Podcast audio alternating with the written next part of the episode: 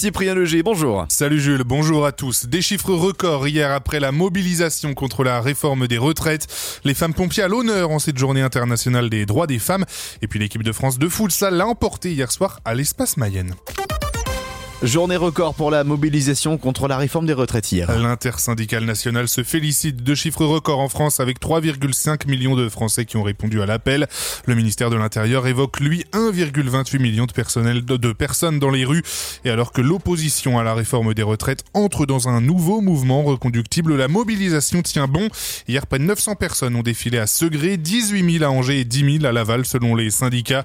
Dans le cortège mayennais, une AESH et son mari secrétaire dans l'éducation nationale ont fait le sacrifice d'une journée de salaire pour défendre leur départ à 62 ans. Je perds une journée de travail une journée de salaire. Non, c'est pas grave parce que si c'est pour euh, gagner des années sur la retraite, euh, voilà, ça vaut le coup de le faire. Alors je l'ai pas fait à chaque fois, là c'est la deuxième fois que je le fais.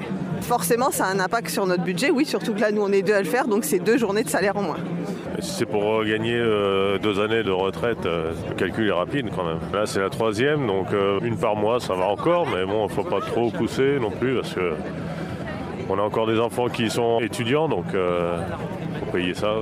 Le mari se dit prêt à revenir le samedi, une journée qui n'impacte pas son salaire, un critère à prendre en compte par les syndicats pour la suite du mouvement, avec des Français prêts à défendre leur retraite en période d'inflation, mais pas à n'importe quel prix.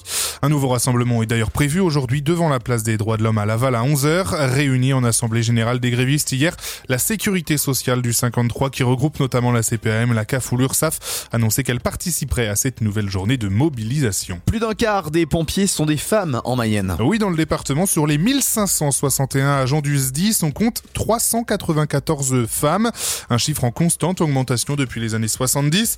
En cette journée internationale des droits des femmes, une soirée de la féminisation du métier de pompier est organisée ce soir. C'est à partir de 18h au théâtre de Laval. Des rillettes en or à Goron. Oui, l'entreprise Les Rillettes Goronaises a remporté trois médailles au concours général agricole du Salon de l'Agriculture à Paris la semaine dernière. Elle a obtenu la médaille d'or pour son pâté de campagne et l'argent pour ses rillettes pur porc. On ouvre notre page sport au Stade Lavallois. Edson Sedou a prolongé de deux ans hier. Le latéral gauche est désormais de 31 ans et désormais lié au club jusqu'en 2025. Le premier d'une série de plusieurs prolongations de contrat, espère l'entraîneur Olivier Frappoli. Des discussions sont notamment entamées avec Brian Goncalves depuis quelques semaines. En futsal, contrat rempli pour l'équipe de France de futsal hier à Laval. Ils affrontaient la Serbie en qualification à la Coupe du Monde et se sont imposés deux buts à zéro grâce à deux joueurs de l'étoile lavalloise, Sohail Mouhoudine et Abdesamad Mohamed qui jouaient dans leur jardin. Pour le dernier, son but, le faire entrer dans l'histoire de l'équipe de France puisqu'il en devient le co-meilleur buteur. Et puis après son dérapage sexiste, Abdel Boisaman n'est plus entraîneur du SCO depuis hier. Lors de sa causerie d'avant-match à Montpellier, il avait évoqué le cas Ilyes Chetty en déclarant « On a tous déjà touché des filles ». Le technicien a été démis de ses fonctions à la tête de l'équipe professionnelle mais reste au club. La météo, Chris?